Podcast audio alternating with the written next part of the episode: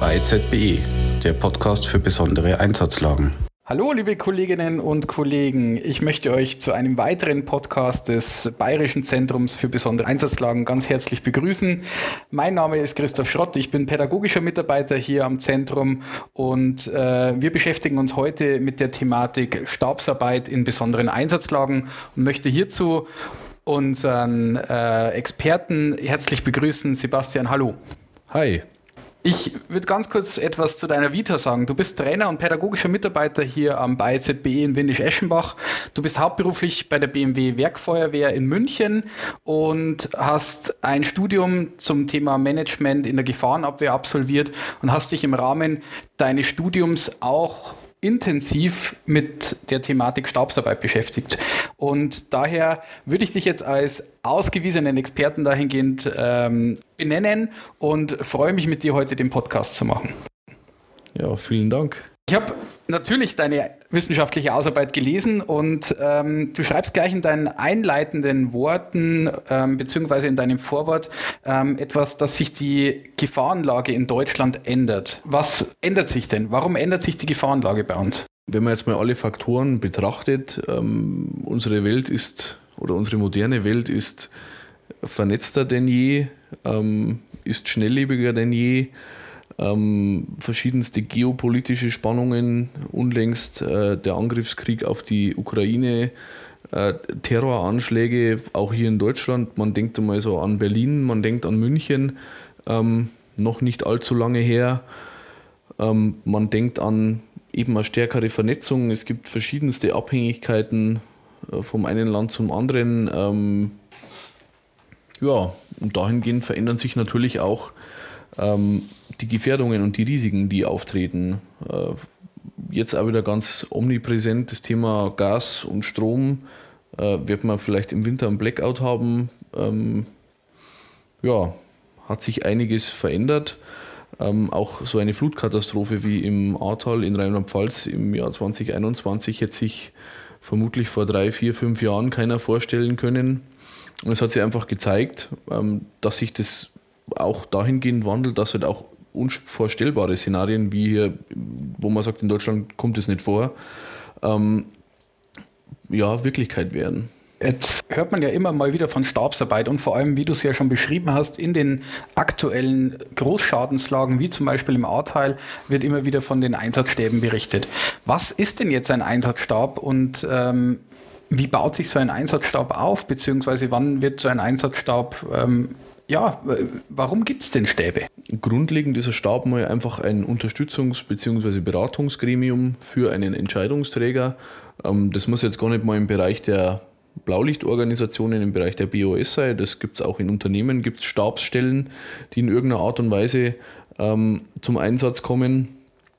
Ähm, in unserem Bereich der nicht polizeilichen Gefahrenabwehr ist es so, dass Stäbe eben zur Unterstützung eines Einsatzleiters oder eines Einsatzabschnittsleiters ähm, zum Einsatz kommen und dort eben durch Arbeitsteilung oder als arbeitsteilige Organisation eben Tätigkeiten für den Einsatzleiter übernehmen.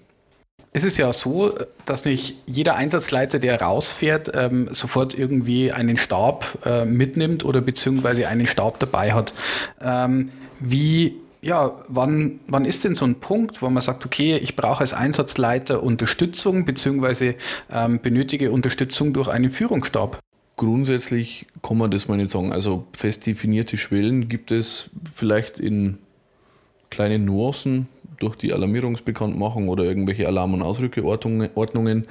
Ähm, aber so grundsätzlich kann man das mal pauschal nicht sagen. Es gibt zwar in der Feuerwehrdienstvorschrift 100 bzw. in der Dienstvorschrift 100 verschiedene Führungsstufen, die mal grundsätzlich Regeln führen ohne Führungsunterstützungseinheit, ähm, weil es der Einsatz einfach nicht hergibt, oder eben führen mit verschiedensten Ausprägungen von Führungsunterstützung, muss jetzt auch nicht immer gleich ein Stab sein, auch Führungstrupp, Unterstützungstrupp sein. Man denkt an den Zugtrupp ähm, im Bereich des Katastrophenschutzes. Ähm, von dem her kann man so pauschal nicht sagen. Aber es ist dann schon so, im Bereich der Katastrophen wird ziemlich sicher ein Stab zum Einsatz kommen. Die Führungskatast Führungsgruppe Katastrophenschutz in Bayern die dann übernimmt, ähm, beziehungsweise dann auch die Unterstützungsgruppe für den örtlichen Einsatzleiter vor Ort ist in irgendeiner Art und Weise stabsähnlich ähm, organisiert. Ja, oder wenn es halt einfach zum Koordinieren der Einsatzkräfte Manpower benötigt. Jetzt meine ganz plakative Frage, kann äh, jeder Teil eines Stabes werden oder kann jeder Stabsarbeit machen oder muss ich da irgendwelche Lehrgänge im Vorfeld besuchen? Brauche ich eine gewisse Führungsausbildung? Auch wieder sehr heterogen geregelt. Im Bereich der Feuerwehr gibt es verschiedene Lehrgänge, Einführungen in die Stabsarbeit und dann eben für die verschiedenen Sachgebiete ähm, gewisse Weiterbildungen, die man dann belegen kann. Ähm, das gibt es analog oder ähnlich auch im Bereich der Hilfsorganisationen. Es ist aber sehr unterschiedlich geregelt. Grundsätzlich ist es aber schon so, dass Stabsarbeit zum einen ausgebildet werden muss. Das heißt, die Leute müssen wissen, ähm, müssen wissen ähm, was sie erwartet. Und zum anderen ist es so, dass man das natürlich auch regelmäßig trainieren muss. Jetzt hast du schon was von, von verschiedenen Aufgabenbereichen in Stäben gesagt. Ähm, also mir ist am allergeläufigsten so diese S-Einteilung. Jetzt gibt's, ähm, jetzt hört man, dass es ähm, so äh, Stabsgrundgebiete gibt, S1 bis S5, dann hört man mal vom S6, dann hört man mal vom S7.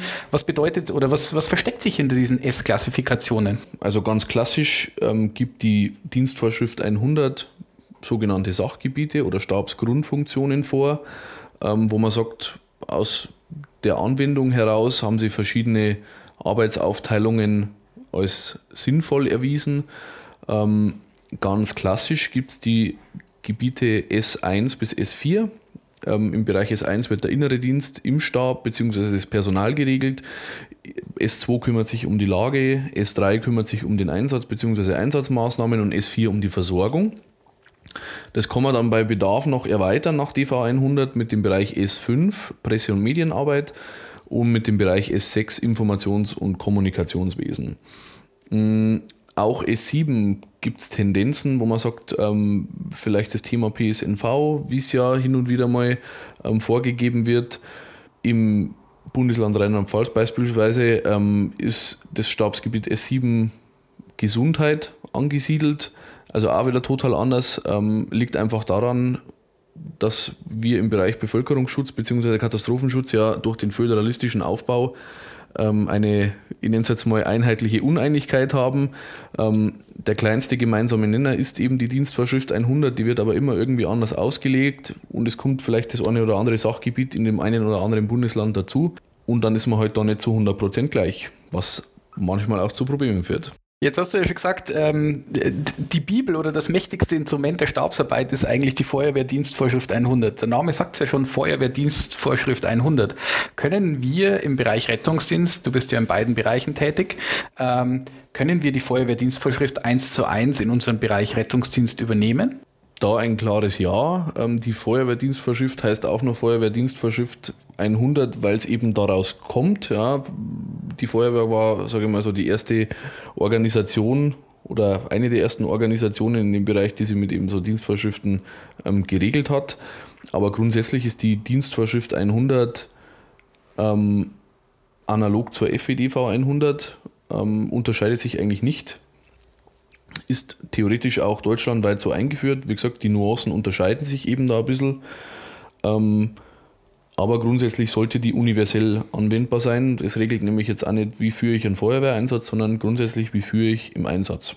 Das ist eine wahnsinnig gute Überleitung zu meiner nächsten Frage. Du beschreibst in deiner, in deiner wissenschaftlichen Arbeit ähm, hybride Einsatzlagen beziehungsweise wesentlich komplexere Einsatzlagen. Die Einsatzlagen werden großflächiger, die Einsatzlagen werden komplexer ähm, und wir brauchen natürlich nicht nur einen, einen Stab, der ähm, aus einem Fachgebiet besteht, sondern vielleicht benötigen wir dann auch ähm, ähm, andere Fachbereiche wie zum Beispiel das THW, ähm, die Polizei, der Rettungsdienst. Die müssen ja alle an einem Strang ziehen. ist es sinnvoll, einen, einen Führungsstab mit mehreren Einheiten oder unterschiedlichen Einheiten zu besetzen? Oder wie ist hier die Herangehensweise? Ja, gibt es jetzt auch so pauschal keine Aussage dazu. Ähm, die Einsatzlagen oder die Tendenz zeigt sich ja, dass sich die Einsatzlagen nicht nur durch die Feuerwehr abarbeiten lassen oder jetzt äh, isoliert durch einen Rettungsdienst, das technische Hilfswerk, Katastrophenschutz, Polizei, wie auch immer, sondern dass da das Zusammenwirken der Organisationen ähm, gefragt ist und natürlich auch das koordinierte Zusammenwirken. Und wenn man dort auch viele Schnittstellen hat, muss man diese Schnittstellen natürlich auch sehr gut verbinden, dass es an diesen Schnittstellen nicht reibt. Ähm, deshalb ist es wichtig oder kann man im Stab natürlich entweder die ähm, Sachgebiete natürlich an verschiedene ja, Funktionsträger aus verschiedenen Organisationen vergeben, ist aber jetzt auch kein Muss. Man kann auch mit Verbindungspersonen arbeiten, die dann von den verschiedenen Organisationen damit reinkommen. Ähm, ich sage es jetzt mal plakativ an einem Beispiel, ich als Feuerwehrler habe jetzt nicht 100% die Ahnung, was das THW mit ihren Einheiten leisten kann. Wenn man jetzt ans Ahrtal denkt und es geht um irgendwelche Brücken, die wieder aufgebaut werden müssen, irgendwelcher Schutt, äh, der weggeräumt werden muss, dann kann natürlich der Kollege vom THW deutlich besser Aussagen treffen, wie die Leistungsfähigkeit dieser Einheiten ist, als ich jetzt als klassischer Feuerwehrmann oder Rettungsdienstler. Wo ist es denn sinnvoll, so einen Stab zu etablieren? Oder ähm, gibt es Stäbe, die direkt vor Ort sind? Oder sollte der Stab eher, ähm, ich würde es mal Backoffice nennen, also eher weiter weg von der Schadenslage sein? Oder wo ist es denn sinnvoll, so einen Stab zu etablieren? Ja, auch wieder eine Frage, auf die man so pauschal natürlich nicht antworten kann. Ähm, es gibt Einsätze, da kann es Sinn machen, ähm, in den Einsatzabschnitten vor Ort äh, einen Stab einzusetzen, um die Einsatzabschnittsleitung zu unterstützen. So auch geschehen im Ahrtal, weil eben der Einsatz entsprechend groß war mit 42.000 betroffenen Personen. Ähm, kann es sich dann schon mal rentieren, dass auch der Einsatzabschnittsleiter einen Stab zur Hand bekommt. Ähm, in Bayern ist es grundsätzlich mal so geregelt, dass ähm, wir die Führungsgruppe Katastrophenschutz haben, die zum Einsatz kommt, wenn eben Katastrophenalarm ausgelöst wird oder ein koordinierungsbedürftiges Ereignis ähm, zustande kommt, wo man sagt, man braucht einfach noch was oben drüber, dann ist das mal der oberste Stab, ähm, der da tätig wird. Man könnte das nochmal ähm, hochskalieren oder hocheskalieren ähm, dann würde es auf Regierungsebene nochmal einen Stab geben, beziehungsweise auf, auf Landesebene nochmal einen Stab in der Hinsicht. Ähm, ja, also wie gesagt, kann man pauschal nicht sagen und ist an das Ereignis anzupassen. Wenn ich mir jetzt so Stabsarbeit vorstelle oder wenn ich mir das vorstelle, wenn so ein Stab eingerichtet wird, wie geht es denn vonstatten? Kommt da irgendwie ein, ein Abrollcontainer, der ganz, ganz viele Akten ähm, dabei hat, beziehungsweise der dann Klapptische dabei hat oder ähm, ja, der einfach alles mitbringt? Oder wie entwickelt sich so ein Stab oder kann man sagen, okay, wir setzen einen Stab einfach hin? Wir kennen das ja auch aus unserem alltäglichen ähm, Einsatzdienst. Stab wird in der Regel eher mit ein bisschen Zeitverzögerung ähm, hinzukommen und jetzt auch wieder je nach Ereignis ähm, vielleicht noch in der Chaosphase übernehmen, vielleicht auch nicht mehr in der Chaosphase. Kann man jetzt so auch nicht sagen. Grundsätzlich ist es bei uns in Bayern auch wieder so, dass der örtliche Einsatzleiter, der ja vor Ort den Einsatz leiten soll, ähm, mit einer Unterstützungsgruppe ähm, anreisen wird, sage ich jetzt mal ganz klassisch, ähm, die auch stabsähnlich ausgeprägt sein kann. Da wird es dann in der Regel in einem Einsatzleitwagen, in einem Zelt äh, oder auch in so einem Abrollcontainer stattfinden. Äh, je nachdem, da ist auch die Ausstattung wieder bayernweit sehr unterschiedlich. Ähm, bis hin, dass der organisatorische Leiter Rettungsdienst beispielsweise seine Ugi Saniel mit dabei hat, ähm, die auch stabsähnlich ausgeprägt sein kann. Ähm, analog Feuerwehr, analog THW, das gibt es ja überall. Ähm, die Führungsgruppe Katastrophenschutz wird in der Regel nicht vor Ort führen, sondern eher ortsfest im rückwärtigen Bereich. Ähm, da gibt es auch wieder ganz unterschiedliche Ausprägungen. Oftmals findet man so die Führungsgruppe Katastrophenschutz mit den Stabsräumlichkeiten ähm, in Landratsämtern. In München kann ich es jetzt sagen, bei der Berufsfeuerwehr ähm, findet sich das Ganze auf einer Feuerwache wieder. Also da ist man auch wieder ganz flexibel. Ich habe ja parallel eine wissenschaftliche Ausarbeitung da und du schreibst auch was von äh, zur Thematik Aus- und Fortbildung von Führungspersonen. Gibt es denn, ähm, also du hast gesagt, es gibt so diese grundwertige Ausbildung der Stabsarbeit, ja, ähm, aber gibt es denn auch ähm, gemeinsame Trainings unter den Organisationen bzw. unter den Einheiten, wo man alle mal an einen Tisch bringt? Ja, gibt's gibt es aber meines Erachtens nicht in ausreichender Frequenz. Eine Stabsübung auszuarbeiten ist in der Regel mit sehr viel Aufwand verbunden. Ähm, die Leute haben in ihren Organisationen auch einen erheblichen Aus- und Fortbildungsaufwand, sage ich jetzt einmal, ähm, dass oft die Stabsarbeit hinten runterfällt und das nicht so oft trainiert wird. Organisationsübergreifend gestaltet sich das natürlich auch wieder schwierig, weil man noch mehr Leute unter einen Hut bekommen muss. Ähm, wobei es sehr wichtig wäre, gemeinsam zu trainieren, dass wir alle die gleiche Sprache sprechen, ähm, dass wir die Dienstvorschrift 100 analog auslegen, ähm, um dort eben die Schnittstellen ein bisschen reibungsloser zu gestalten. Ähm, bei unserem BeiZBE ist ja das Motto, man kommt aus den verschiedensten Hilfsorganisationen und aus den verschiedensten Bereichen und trainiert dort gemeinsam. Das ist meines Erachtens der richtige Ansatz, dass man sagt, so, man kann Stabsarbeit sinnvoll trainieren ähm, und man kann Stabsarbeit gemeinsam trainieren. Da müssen wir meines Erachtens noch ein bisschen enger zusammenrutschen. Also ähm, wichtig ist, dass wir alle an einen Tisch bekommen und ähm, gemeinsam diese ganzen Szenarien üben. Ähm, dadurch, dass du ja auch schreibst, ähm, dass die Lagen einfach auch dementsprechend komplexer werden. Gemeinsames Wording, kommuni gemeinsame Kommunikationsstrukturen. Gibt es wissenschaftliche Herangehensweisen an die Thematik ähm, Stabsarbeit oder ist es einfach in der Feuerwehrdienstvorschrift niedergeschrieben und ist seit Jahrzehnten so oder ist es mal angepasst worden? Ist es mal reevaluiert worden oder evaluiert worden? Also historisch betrachtet gibt es die DV 100 oder die Feuerwehrdienstvorschrift 100 schon relativ lange in der Form, in der sie aktuell auch existiert. Mm, die Stimmen werden jetzt wieder lauter, ähm, die vielleicht zu überarbeiten bzw. dann auch zu modifizieren, weil man eben jetzt auch im Bereich des Einsatzes im Ahrtal erkannt hat, ähm, dass das nicht immer so optimal ist, beziehungsweise dass vielleicht auch weiterführende Regelwerke ähm, fehlen. Im Bereich der Wissenschaft sind jetzt die ersten Anfänge gemacht, ähm, wo man sagt, man geht einmal wissenschaftlich an das Thema heran, äh, arbeitet Einsätze wissenschaftlich auch mit auf. Ähm, aber grundsätzlich ist es meines Erachtens wichtig, dass man auch im Bereich der Einsatzführungslehre, sage ich jetzt mal ganz platt, ähm, Fortschritte erzielt und vor allen Dingen das Wissen auch organisationsübergreifend zur Verfügung stellt.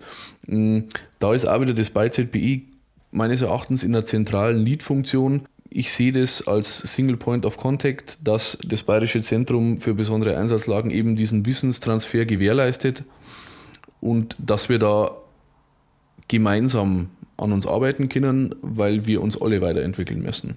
Egal Feuerwehr, egal THW, egal Rettungsdienst, Katastrophenschutz, was wir so alles haben. Klasse, ich hätte ähm, die Überleitung besser gar nicht hinkriegen können. Sebastian, vielen herzlichen Dank schon mal für deine Ausführungen ähm, zum Thema Grundlagen der Staubsarbeit. Ich weiß ja, dass du dich ähm, in, deiner, in deiner Ausarbeitung ähm, mit einem speziellen oder mit einem speziellen Szenario beschäftigt hast, eben dem A-Teil. Es gibt noch so, so viele Inhalte, die wir jetzt bearbeiten können.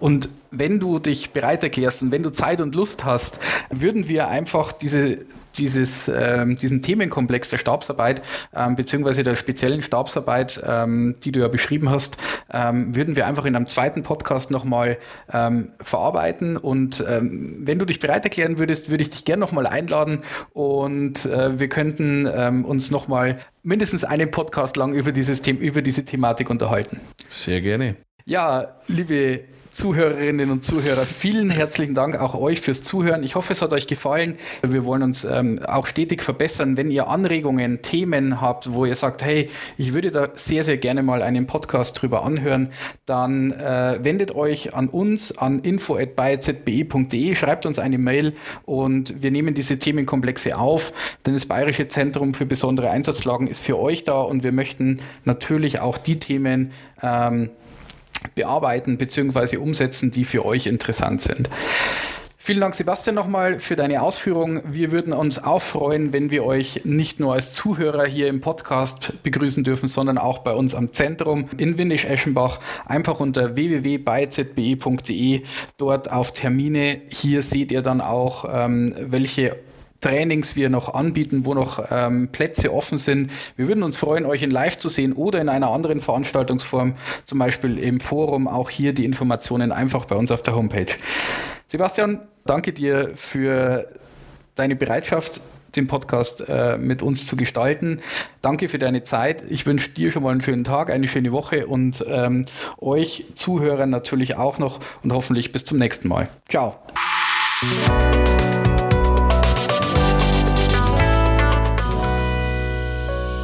Bei ZBE, der Podcast für besondere Einsatzlagen.